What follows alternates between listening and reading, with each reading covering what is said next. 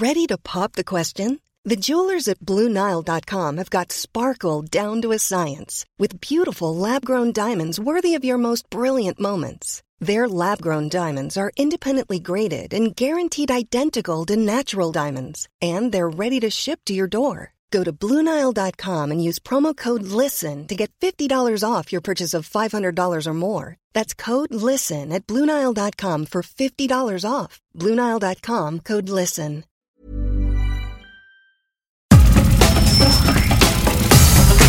Nada más por convivir. Política, cultura y ocio. Con Juan Ignacio Zavala y Julio Patán. Aquí iniciamos.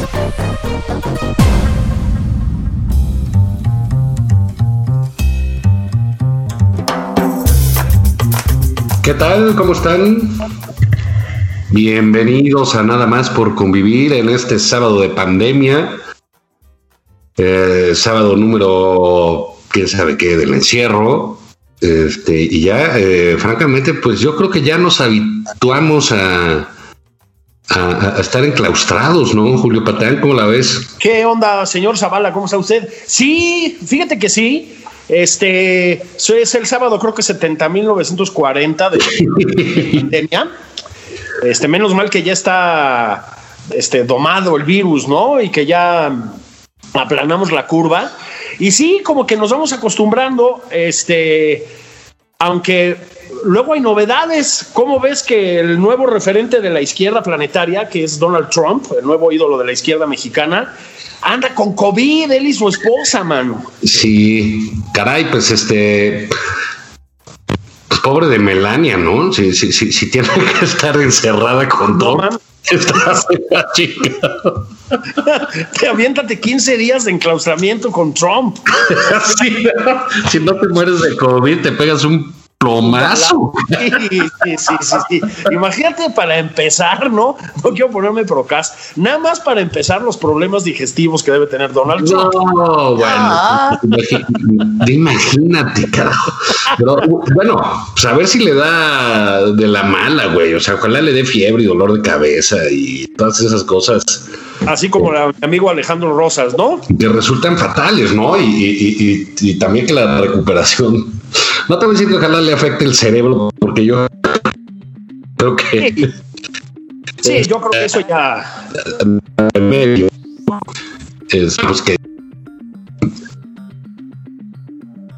Creo que Ya, ya, ya, no, pero digamos, a mí no, no deja de sorprenderme que luego con, con los políticos les pasa algo, hay alguna bronca, un problema, eh, etcétera, y, y COVID, ¿no? O sea, este, quién sabe con las y a Zoe Robledo le dio eh, COVID. ¿Quién sabe qué pasó en tal estado? Y al gobernador le da COVID.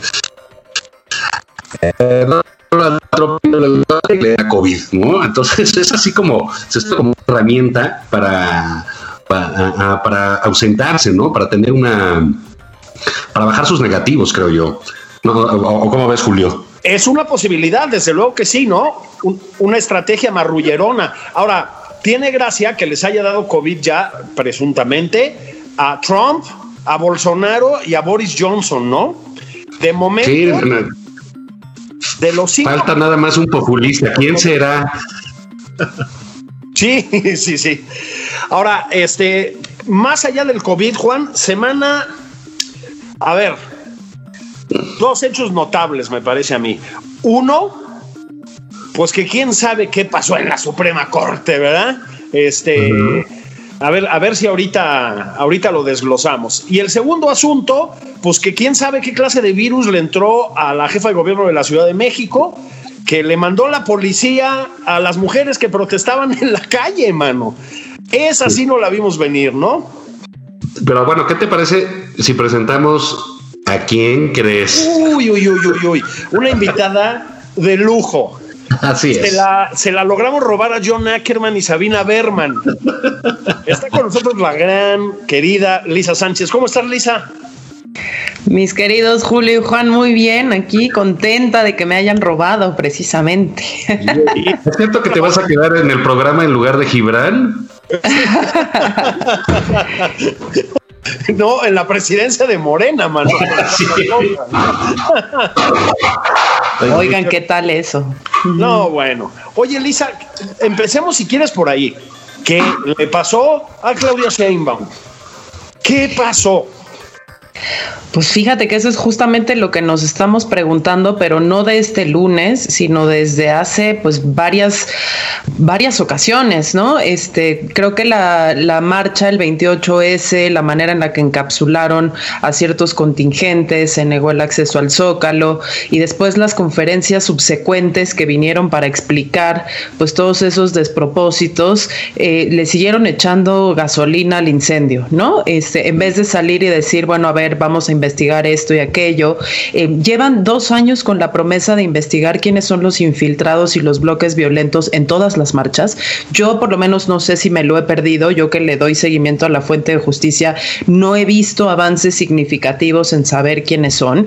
Lo platicamos justo en esta mesa el año pasado, nosotros tres, ¿se acuerdan? Que estábamos, decían ahí, había eh, run run de que si eran los, los eh, algunos de los operadores políticos del jefe de gobierno anterior, si no, si no sé qué. Ernestina había prometido una investigación eh, importante. En aquel entonces lo decíamos con respecto al tema de la UNAM, ¿no? Ahora eh, sigue otro famoso bloque negro y la, y, la, y la jefa de gobierno le sigue echando gasolina al incendio en la toma de la CNDH, en el 28S, en las conferencias subsecuentes, en el diamantinazo de aquel exsecretario de Seguridad Pública que también eh, se había peleado con las feministas y es una jefa de gobierno que sistemáticamente pues decepciona ese movimiento feminista porque es la misma que en Playa Monumentos, es la misma que sale primero a limpiar las pintas eh, del transporte público y de los espacios comunes en la Ciudad de México que a salir realmente a dar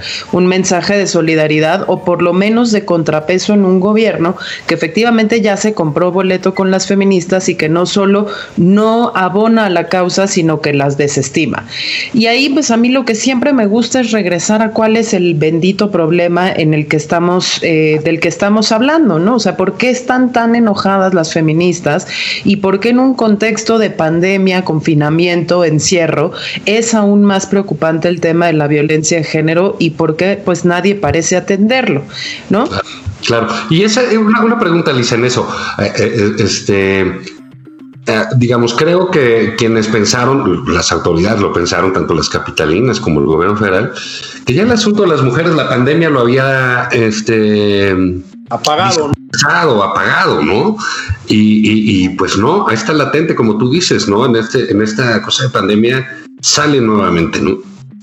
Totalmente. Mira, nada más en lo que va del año llevamos do, eh, 2.551 víctimas de homicidio doloso y feminicidio en mujeres, ¿no? Uh -huh. Que significa que pues nosotros estamos teniendo una cre un crecimiento del 1.5% con respecto al año pasado, pero que si tú comparas estos crecimientos, por ejemplo, en el homicidio doloso de los hombres, te das cuenta que hay meses en los cuales el crecimiento de homicidio de mujeres es brutal.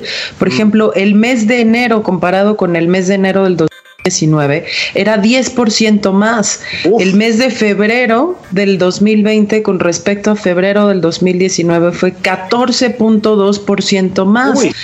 Mientras en el caso de los hombres, que sí tenemos muchísimas más víctimas hombres de homicidio doloso, eso no, no es ni, ni siquiera una cosa que se tenga que mencionar, pues el crecimiento era del 0,5, había un decrecimiento incluso en febrero del, del 1.3, del 1.3, digamos, hay, hay, hay estas cosas que, que están que se ven, que están en la estadística, que, que están en las fuentes oficiales y que nadie parece reparar en ellas. ¿Por qué nos están matando de pronto muchísimo más, con mucha más violencia en el espacio íntimo, en la casa, pero también claro. en el espacio público?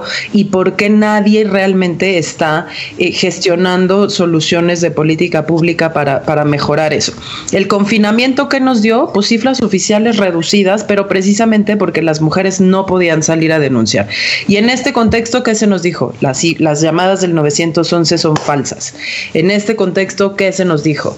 este, la mayoría de las mujeres en realidad este, inventan sus denuncias o no denuncian, se culpabilizó a las víctimas. Em, y no terminamos no solo de entender que estamos muy molestas, muy miedosas, muy enojadas con esta situación, pero que además pues nos redobla el, el enfurecimiento antes, o sea, que nos digan que no son formas de protestar o que nos digan que es, eh, es, más importante proteger el patrimonio cultural o que nos digan que tal o cual funcionario en realidad no. ¿no? Exacto, o que somos eh, un movimiento opositor, desestabilizador, político, este, manipula, conservador, manipulado por otros hombres empresarios que a través de otras mujeres malas, muy malas, estaban financiando este tipo de cosas, pues en acusaciones que de nuevo van sin pruebas y que siguen sin resolver el problema de fondo, ni el tema de la violencia, ni el tema de las investigaciones que se suponía que sí tenían en curso sobre quién quién eh, realmente desestabiliza las marchas o quién produce la violencia al interior de los contingentes en la marcha que sea, el tema que sea. Mira, a ver si estás de acuerdo, Lisa, a ver si estás de acuerdo, Juan.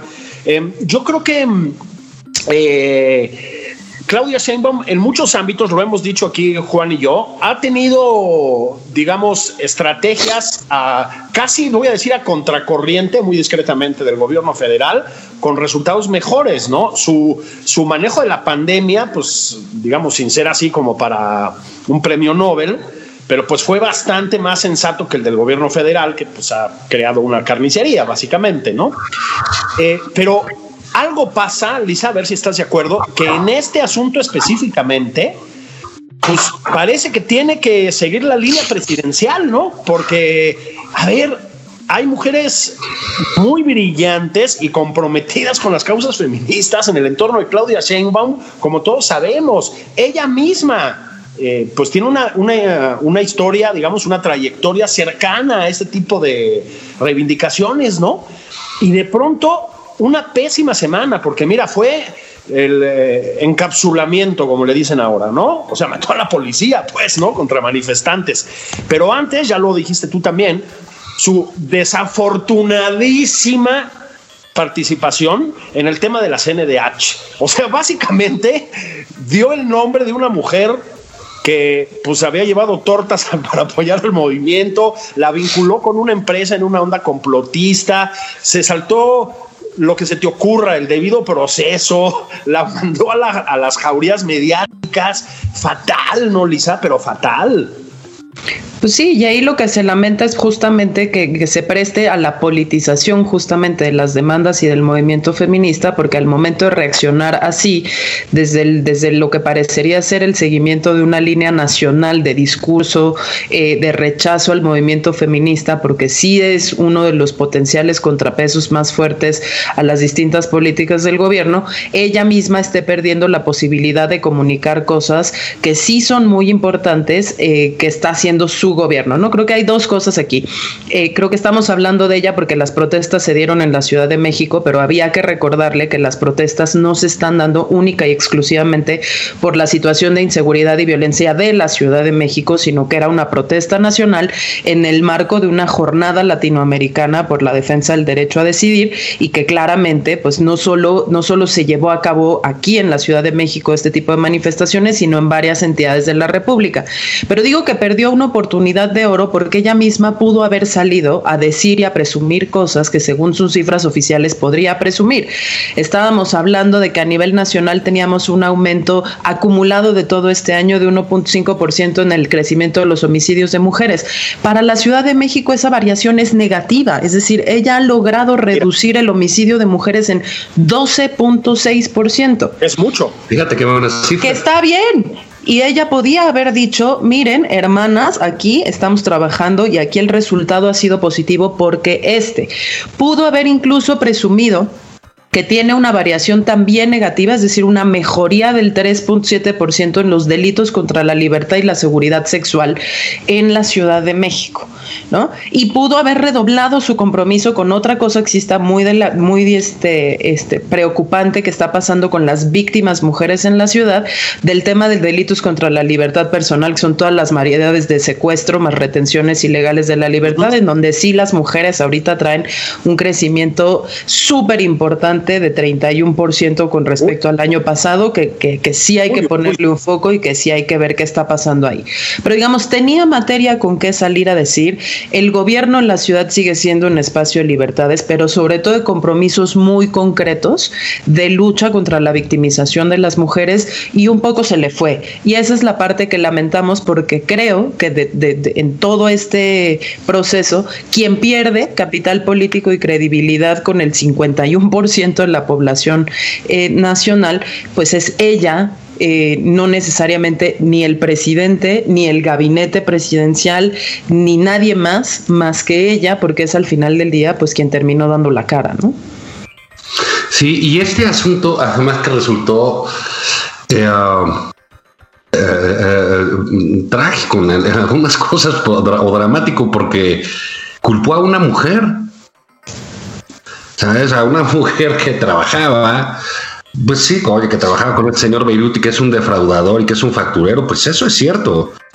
Pero pues eso se lo tienen que comprobar, lo tendrían que meter a la cárcel acusando en conferencias de prensa, ¿no? A, ese señor. Y luego, eh, entonces la jefa de gobierno hace de una mujer una, una eh, eh, estigmatización tremenda, ¿no? Porque le echan las redes sociales, la corren del trabajo, eh, digo, la vulnera en todos los sentidos. Yo, ¿qué habrá pasado ahí? Digo, no, quisiera columnear ahora sí que las hipótesis, pero es muy delicado que le den ese tipo de información para que lo haga público, ¿sabes?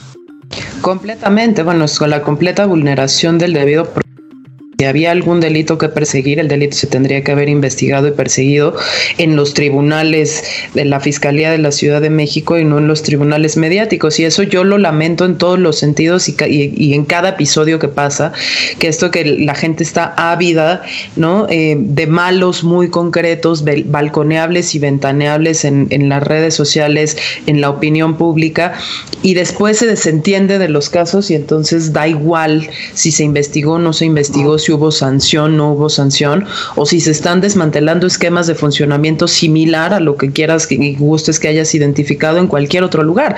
Pero sí me parece muy grave que la jefa de gobierno haya salido específicamente a vapulear a una mujer supuestamente eh, enviada, manipulada, impulsada por un hombre, ¿no? O sea, porque no deja de ser una mujer falta de agencia.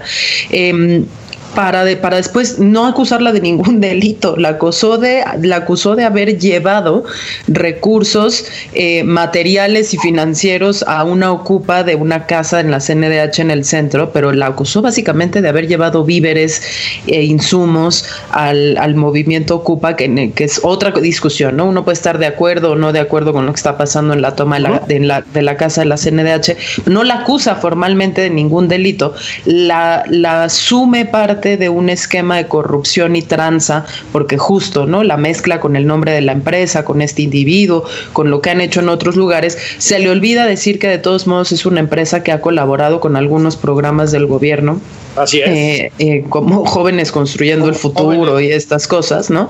Eh, y, y, la pone en la palestra, pues eso, del descrédito público y del juicio sumario público, que también fue una cosa muy lamentable, porque, insisto, hay elementos bien interesantes de progreso en el tema de impartición de justicia en la Ciudad de México, porque sí hay esfuerzos que sí se están haciendo ahí. Y Ernestina lo ha intentado hacer lo mejor que puede en algunas, en, en digamos, en el por ejemplo, de la calidad de la atención en los ministerios públicos reducción de los tiempos de espera, la, transición de la Procuraduría Capitalina a la Fiscalía.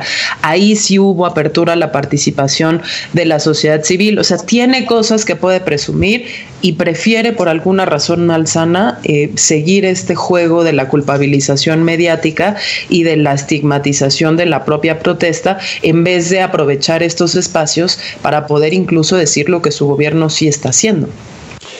Y no, y no es preocupante, Lisa, que pues que, digamos, eh, se transmine, mira qué terminazos estamos usando, este, que se permee. Es la herencia del debate de la corte de ayer. Y qué tal eso, ¿no? Eso ahorita lo platicamos, porque además a ver si alguien entiende la reformulación de la pregunta, ¿no? Pero no es, no es preocupante que se permee, digamos, el ejercicio de gobierno en la Ciudad de México de los modos federales, porque, a ver, todas estas cosas que acabas de describir tan precisamente, pues es lo que pasa con el presidente cada vez que habla del movimiento feminista, bueno, y de muchas otras cosas, ¿no? Pero lo mismito, ¿no? La acusación de que pertenecen a la mafia del poder, vamos a usar ese término, ¿no? La acusación de que están siendo manipuladas por hombres. Eh, bueno, a ver, la estigmatización por la vía de la clase social. También dijo que tenía una camioneta cara, como si eso tuviera algo que ver, además, ¿no? No, además le dice que participó como oradora en la grita, ¿no? En un evento de, feministas, como si eso fuera un delito, como si fuera una prueba eh, de, algo, eh, eh, de una conducta delictiva. Entonces, a mí sí me preocupa que, la jefa de gobierno entre en esa dinámica de, estigmatizar a los ciudadanos, a las ciudadanas, y de culpabilizar en la plaza pública, ¿no?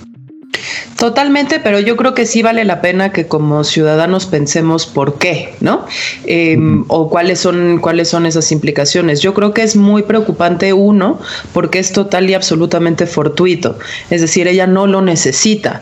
Ella es una jefa de gobierno legitimada en las urnas, que tiene mucho, mucho respeto, digamos, como del público en general, por su propia trayectoria eh, profesional, porque se le asocia con una mujer científica, porque se asocia justamente que hizo un gabinete que está bastante, digamos, puede ser muy criticable en muchos sentidos en, algún, en, ciertas áreas o por ciertos sectores, pero que se le asocia estar, estar menos en la grilla y sí ser funcionarios más técnicos, más capacitados en sus áreas de, experticia que, otros espacios, ya sea de gobiernos locales o incluso el gobierno federal. Entonces, la, una de las preguntas es por qué está haciendo esto si es completo y absolutamente gratuito.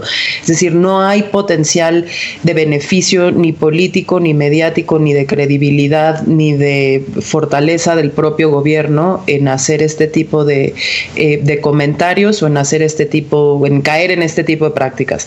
Pero lo segundo es cuál es el efecto de largo plazo que esto genera ¿no? Y de nuevo, es el incentivo para que una clase política, independientemente de cuál es el asunto o la coyuntura, siga usando el, el, exhibir a ciudadanos de a pie eh, desde justamente desde la asimetría que da el que ella ocupe una posición de poder y el ciudadano de a pie, rico, pobre, mujer, hombre o lo que sea, no, no, no, no tiene esa posición de poder y por lo tanto está en desventaja, para que después sea justamente la opinión pública quien se forme con, con información deficiente, opiniones que después pueden trascender o pueden aplicarse exactamente igual a otras personas en otros contextos minando justamente nuestra capacidad de poder recurrir a las autoridades para lo que se debe.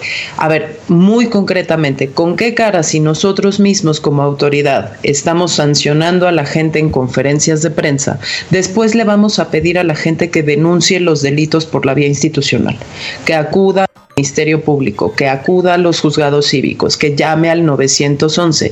Si lo que va a importar entonces es que nosotros pues hagamos después nuestros propios juicios sumarios en la cuadra, ¿no? Para desacreditar vecinalmente a, aquella persona con la que tengamos conflicto o no estemos de acuerdo. Y creo que ahí pues sí son...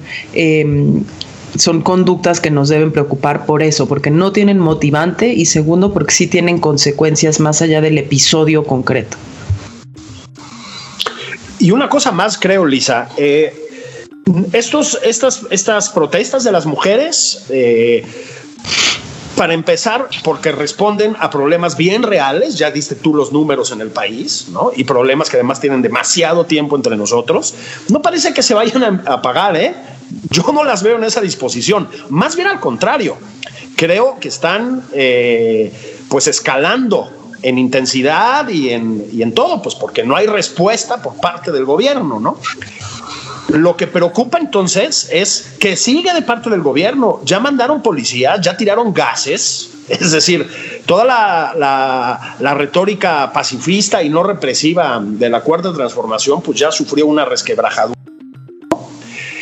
Es que el problema es que a dónde va a parar esto, porque no van a dejar de tratar de ir al Zócalo, ni van a dejar de protestar en frente del Palacio Nacional, ni van a dejar de pintar monumentos, ¿verdad?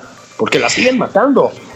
Sí, y bueno, eh, ahí que das en el clavo. Creo que el que estemos incluso hablando de esto es eh, perjudicial para el propio movimiento porque se nos olvidan cuáles son las demandas y sobre todo cuáles son las posibilidades reales de cambio que se están demandando y que se quieren materializar.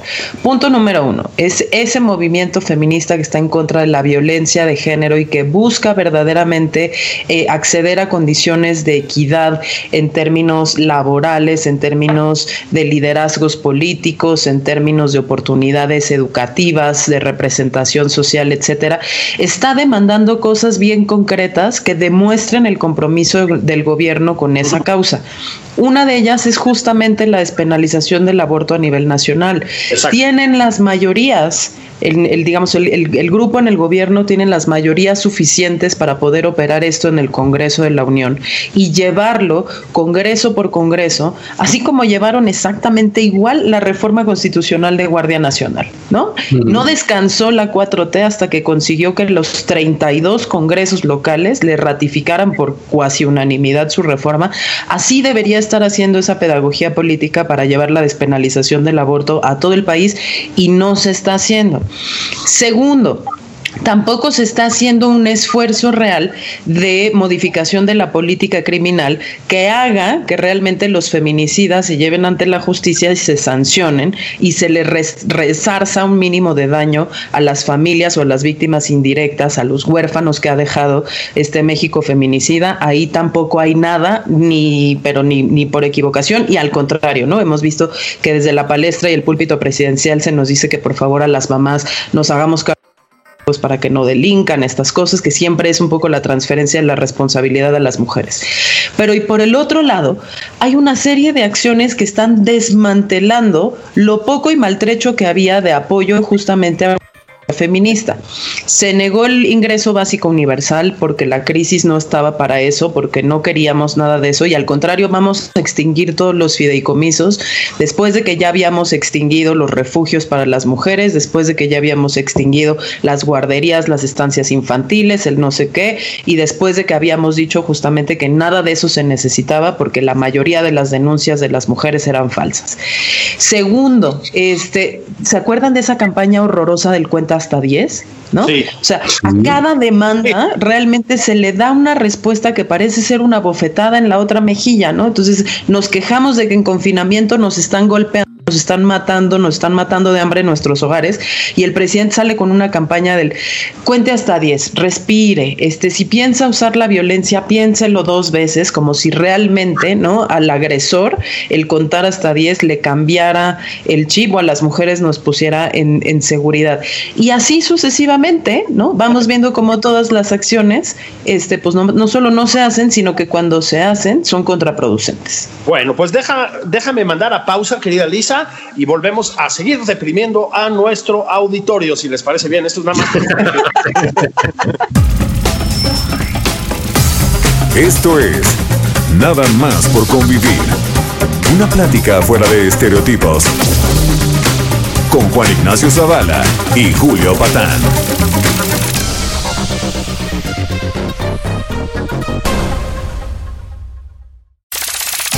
Estamos de regreso en Nada más por convivir. Aquí Juan Ignacio Zavala y Julio Patán.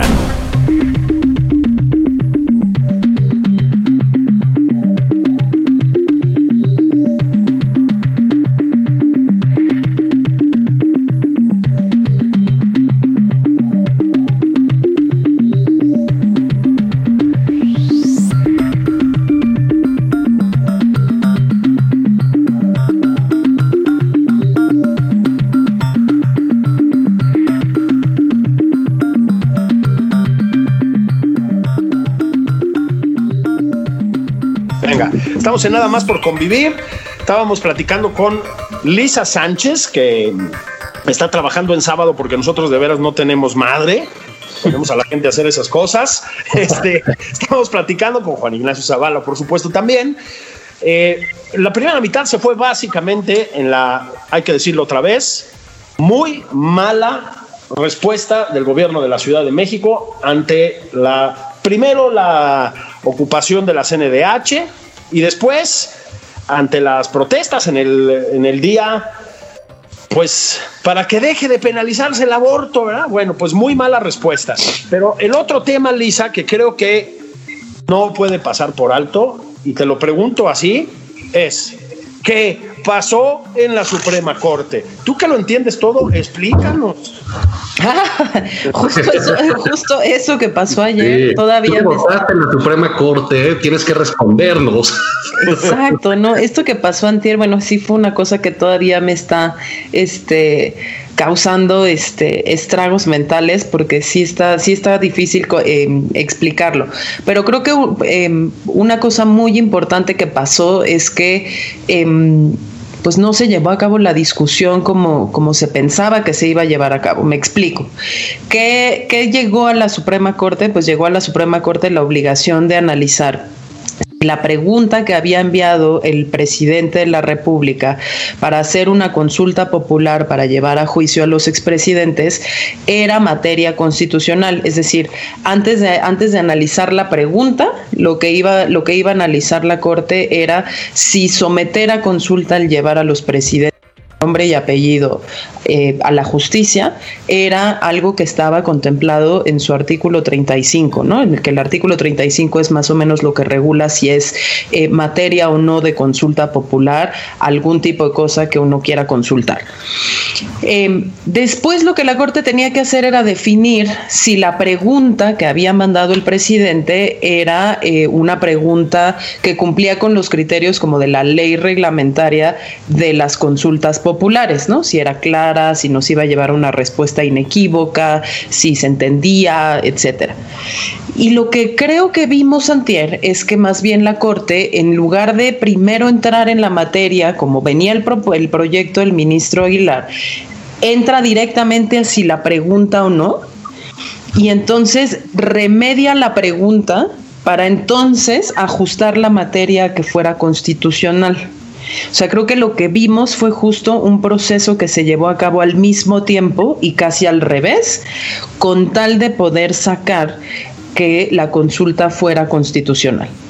Eh, no sé si ustedes vieron la sesión, yo me martiricé viendo la sesión eh, una vez en vivo y otra vez eh, un poco este con este acelerador de tiempos que te permite eh, algunos dispositivos. Entonces la vi dos veces porque así soy, porque me gusta sufrir, mm. pero porque no entendí la primera vez que la vi, realmente yo no entendía cómo se estaban dando el sentido de los votos de los ministros. O sea, en todos los chats en los que yo estoy, todos nos íbamos pasando el marcador porque genuinamente nadie entendía quién, quién sí había estado a favor y quién sí había estado en contra al escuchar a los propios ministros. ¿Por qué? Pues porque todos empezamos por el ministro presidente que dijo como de bueno yo estoy en contra del, proyecto fue el único que escuchamos así de claro porque tal y después se aventó 10 argumentaciones que si me preguntas a mí eran un estilar la liga así como súper interesante para saber si era válida o no pero a partir de ahí fue yo no estoy de acuerdo con la pregunta. Si se modificara la pregunta, a lo mejor cambiaría el sentido de mi voto, que fue lo que vimos con Ortiz Mena, por ejemplo. Y hubo otros que después empezaron a decir, pues no, mire, la pregunta no, pero si en realidad le, le, modificamos aquí, le hacemos acá y tomamos como parámetro esto, y se habló de todo, se habló de amnistías, de energético, de todo, se habló al mismo tiempo. Eh, creo que podríamos eh, eh, adecuarlo. Entonces, yo con, justo con esa incapacidad de comprensión de saber si estaban de acuerdo o no, la volví a ver y entonces un poco caí en cuenta que cerramos el proceso de deliberación de la Corte con seis contra cinco, o sea, seis ministros a favor de la consulta, seis en eh, cinco en contra, ¿no? Mm. Cinco a favor del proyecto del ministro oponente y luego nos fuimos a Corte Comercial, porque además se fijaron que nos fuimos a un corte comercial en la corte. Y cuando regresan los de deliberar, nosotros genuinamente pensamos que lo que se iba a anunciar era, bueno, se hará otro proyecto que lleve el espíritu de la mayoría, como normalmente pasa en, la, en la Corte, y sobre ese proyecto se analizará justamente cuáles eh, las características de la pregunta. Y no, los ministros regresaron a darnos la pregunta. Entonces, ¿qué quiere decir? Que en ese espacio de deliberación, en ese corte comercial, se pusieron de acuerdo para una pregunta. Y entonces el la votación cambió 8 a 3 porque con la pregunta, los ministros que estaban indecisos por la pregunta original del presidente cambiaron el sentido de su voto y decidieron sí apoyar la constitucionalidad de la consulta sobre la base de una nueva pregunta. Eso es lo que creo, o hasta el momento como yo me he explicado lo que sucedió en la Corte y por qué creo, pues que estamos frente a un escenario que podría ser muy delicado hacia el futuro, porque entonces... Eh, no entras a la materia de la constitucionalidad de la consulta hasta que arreglas la pregunta y una vez arreglada la pregunta entonces dices, bueno, sí, pásese. ¿Y qué pasa si se arregla mal o qué pasa justo si terminamos con una pregunta como con la que terminamos antier, que puede significar juzgar a los expresidentes, pero no solo, ¿no? Porque terminamos hablando de actores políticos, se sustrajo el lenguaje de persecución penal, algo que además, si me preguntan a mí en lo particular, estuvo bien, porque una de las cosas que más espantosas estaban de someter esto a consultas, que estabas literalmente sometiendo un proceso penal a consulta popular.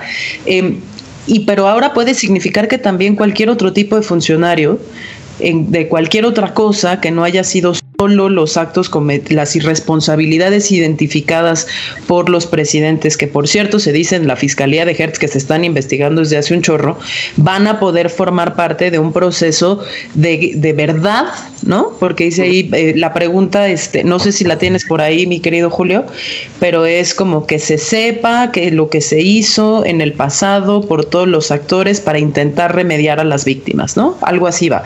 Quedó como resolución de la ONU, más o menos. Sí, sí, sí. Una redacción francamente con las patas, ¿no?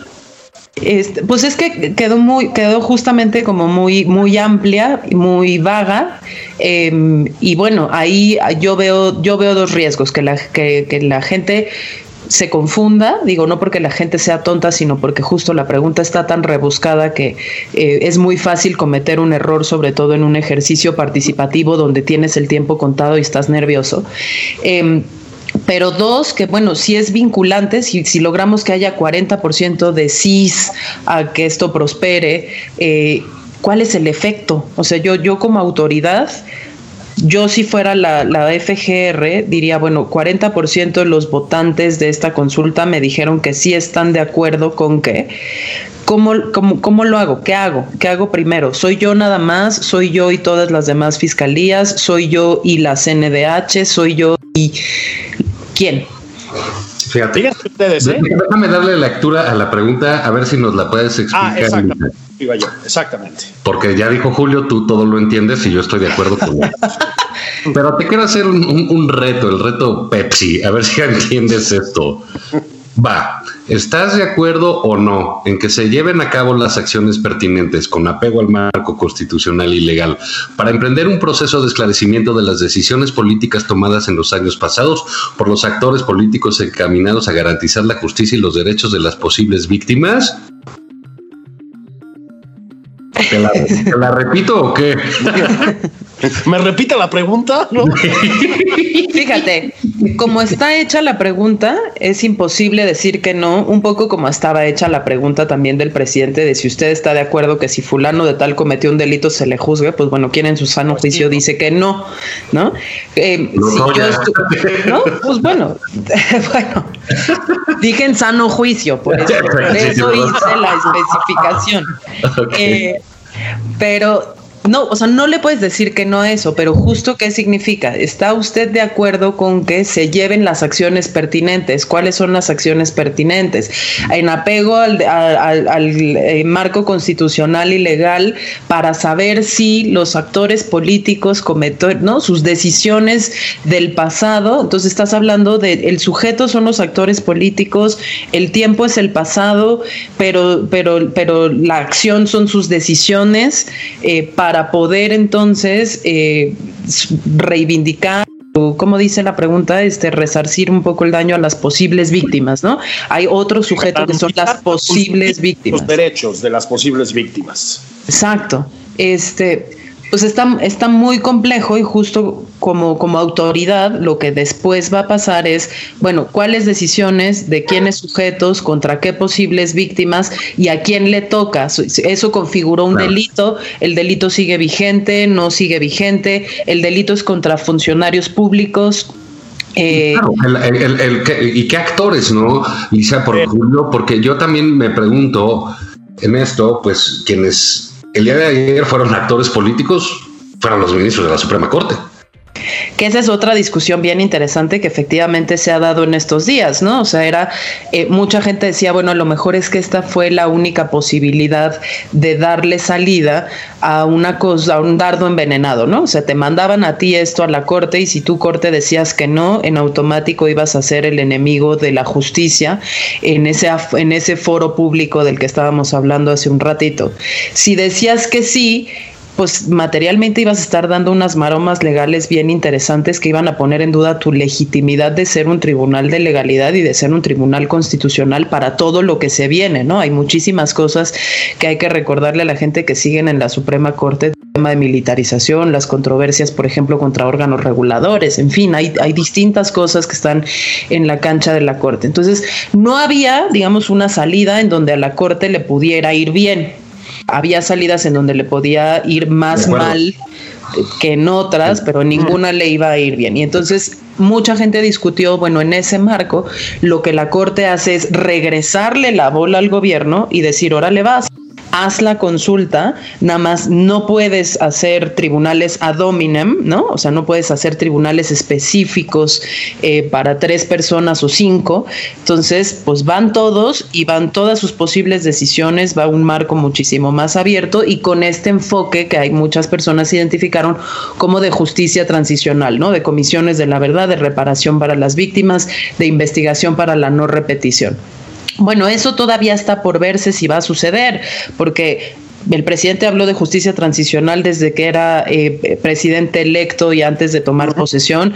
Hoy la Secretaría de Gobernación no tiene un quinto para operar absolutamente nada. Desde la Fiscalía General de la República no se han hecho más que los tribunales específicos o las comisiones específicas para casos Yotzinapa, pero en el gran foro de la vida nada, y están a punto de extinguir los fideicomisos que le dan vida a la CEAB, ¿no? O sea, que, que no hubo quórum afortunadamente esta semana en la Cámara de Diputados, pero que se va a reconvenir la sesión el, martes y seguramente ahí se va a extinguir todo el dinero que hay para la defensa de periodistas, de defensores de derechos humanos y de víctimas. Em, entonces, ¿Podía la Corte haber actuado de manera diferente? Pues quién sabe, fueron actores políticos, parece que sí, que no pudieron abstraerse justo del contexto político en donde lo que les habían dado era un dardo envenenado y que lo que hacen es un regresar la responsabilidad sobre lo que salga de este ejercicio hacia eh, pues quien la tenga, que en este caso va a terminar siendo la Fiscalía General de la República, pensando, creo yo, o haciendo un mínimo de razonamiento de, de reducción del daño que espero se haya llevado a cabo, que este tipo de cosas no necesariamente afectarán otros procesos igual, porque no todo, no todo lo que van a resolver va a, tener, va a venir en el sentido de consultas populares, ¿no? O sea, no, no se va a proponer una consulta necesariamente sobre el tema de militarización y tampoco necesariamente lo que tienen en las tripas eh, se lo pueden regresar eh, así de fácil al Ejecutivo eh, o en este caso a una Fiscalía Autónoma, ¿no? Y todavía quedan un montón de preguntas sobre si esto en realidad va a suceder. ¿Se puede o no hacer estas comisiones? ¿Se puede o no hacer la consulta? Creo que eso es bien interesante. El INE tiene lana para hacer la consulta, pues ya, ya se aprobó el presupuesto y parece que no, ¿no? Este, quién, quién eh, si no se hace entonces en la primera semana de agosto, cuándo se va a hacer, con qué dinero se va a hacer, cuál es el resultado, en fin. Y me queda otra que son, eh, por ahí leía que costaría 8 mil millones de pesos hacer la, la bonita consulta justo en el marco de extinguir fideicomisos para lograr un supuesto ahorro de 68 mil millones de pesos, que ni son 68 mil millones de pesos, pero lo que sí demuestran es que el gobierno no está teniendo dinero. Entonces, otra vez, otro gasto para una cosa que se podía hacer sin consulta y sin gastar, que era investigar y fincar responsabilidades a funcionarios que no tienen fuero y que pueden ser perfectamente perseguidos por la autoridad sin querella y sin denuncia. O sea, solo basta con que Gertz quiera empezarlos a investigar para que se puedan empezar a investigar. Mm. Sí, y sabes que, Lisa, los fideicomisos, ¿no? Eh, es que, claro, repito lo de todas las semanas.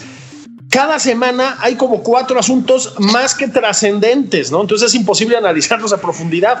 Pero los fideicomisos, a ver, hicieron una, un recortadero, Después de hacer el recortadero, pero bueno, a mansalva, bueno, hasta con Acid le tocó, ¿no?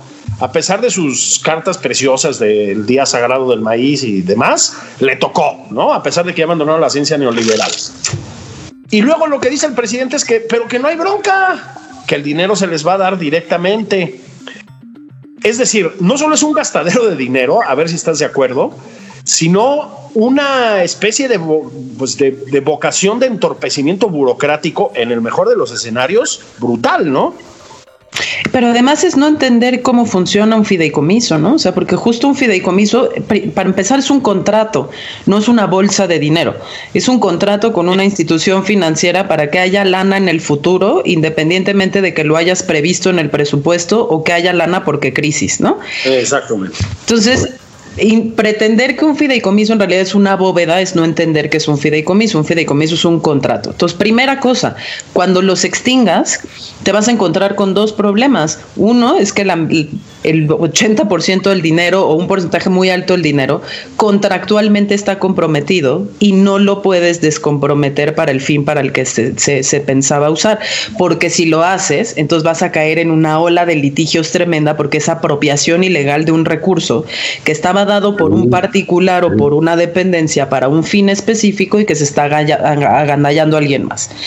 Pero segundo, independientemente de que tú digas, ah, bueno, todo lo que, lo que no está comprometido, sobre eso nos vamos a ir, es dinero no líquido. Me explicaba Sergio López Ayón justamente que al ser un contrato con instituciones financieras es dinero que está invertido, convertido en, instrumentos financieros, en, en, cuestas, en cosas justamente para maximizar su rendimiento, que al momento de que tú quieras hacer líquido vas a tener que vender esos instrumentos financieros y uno, vas a incurrir en pérdidas, porque si tú tenías una inversión a un plazo determinado y lo liquidas antes, pierdes lana, pero y dos, eh, una vez, o sea, incluso cuando lo pierdas, pues ese dinero no todo viene del gobierno federal y entonces se lo tendrás que regresar a la fuente original que te lo dio. Entonces no es una bolsa interminable de dinero que se vaya a poder meter al tema de la respuesta de COVID. Después, justo la iniciativa de ley dice en, los considerandos, todo esto va a ser para atender una emergencia sanitaria por la pandemia de COVID, pero la manera en la que proponen manejarlo es dárselo al presidente para que a través de la figura de los excedentes los pueda disponer de manera discrecional. Pero la salud nunca ha quedado dentro de la categoría de excedentes. Lo que queda dentro de la categoría de excedentes son obligaciones no cumplidas, deuda, este, cuestiones, digamos, como impagables que el gobierno ya no tiene de dónde sacar, pero no necesariamente que sea para la función salud. Entonces también va a ser muy difícil que se terminen usando esos recursos para lo que prometieron y van a ser así poquitos. ¿Qué es lo que sí está en riesgo después? Pues justo el futuro. ¿No? Un presidente que lo que dice es jóvenes construyendo el futuro, retomemos la esperanza en el futuro, que siempre ha aspirado a esta noción de futuro, hoy la está dilapidando porque al liquidar esos fideicomisos lo que liquida es la posibilidad de que haya dinero en el mediano y largo plazo para todos los fines que se dieron ahí. Y ojo, porque la discusión también ha sido muy mañosamente llevada al hecho de que en realidad esto es justo cortar un privilegio más. ¿Quiénes están adentro de esos fideicomisos? El Politécnico Nacional Nacional, que alguien me diga si el Politécnico Nacional cumple una función de élite en este país. Se puede discutir que la educación eh, superior en realidad pues sí es un tema ya casi que de privilegio que de derecho, pero, pero nadie le, hace, le ha hecho más bien a la educación justamente de las clases populares como el Politécnico Nacional. Entonces, ¿cómo, cómo nos estamos planteando hoy?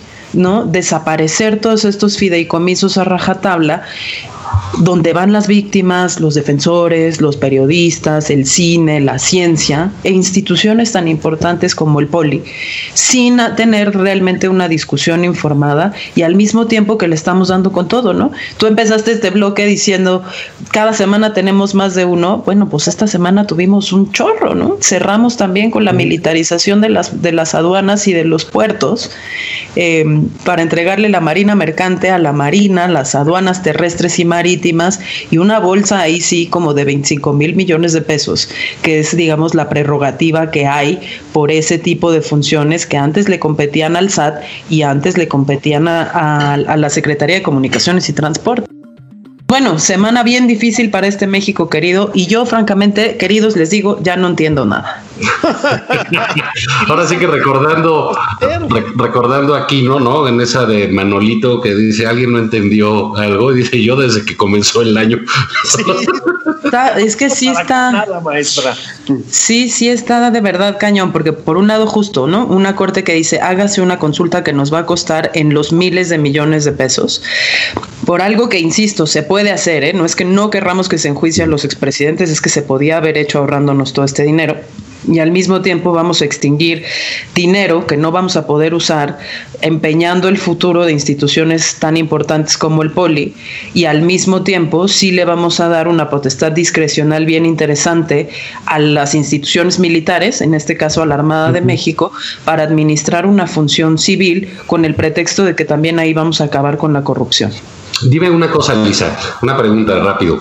Es a, ti, te, digamos, como eh, analista de estos temas, y que lo haces a fondo y lo haces muy bien, eh, y que entiendes todo, insisto, como no, te digo que ya no entiendo nada. ¿Cambió tu percepción de la corte de fondo? No, con esta decisión. Pues mira, a mí, a mí sí me preocupa. Eh, o sea, la respuesta es sí y me preocupa justamente porque eh, nosotros que le hemos estado dando tanto seguimiento a este tema de la militarización, lo que, lo que tenemos terror ahorita es que la Corte justamente vaya a saltarse el fondo de la constitucionalidad de la militarización inventándose una cosa semejante a lo que sucedió antier, ¿no? Híjole, pues y que, y que se viene, ¿eh? porque hay por ahí el, proyecto de la, de la ministra eh, Ríos Farhat, que, trae el tema de la controversia de la presidenta de la mesa directiva de la Corte sobre el acuerdo militarista del presidente de mayo de este año y que viene justamente negando la facultad de la presidenta de la mesa. Y ahí los dejamos con estos datos súper tranquilizadores, súper esperanzadores. Yo les recomiendo que, siendo sábado, se vayan por el caguamón al refrigerador, no importa que sean apenas las 12, yo creo que es un muy buen momento. Recalienten la barbacoa y olvídense de todo. Lisa, muchísimas gracias. Muchísimas gracias a ustedes y pues sí, vamos por un tequilita. Les mandamos abrazos. Esto fue nada más por convivir. Ya dijo, ya dijo Lisa, que es nuestra gurú, que tequila. Vámonos por el tequila. Abrazos. Bye. Bye.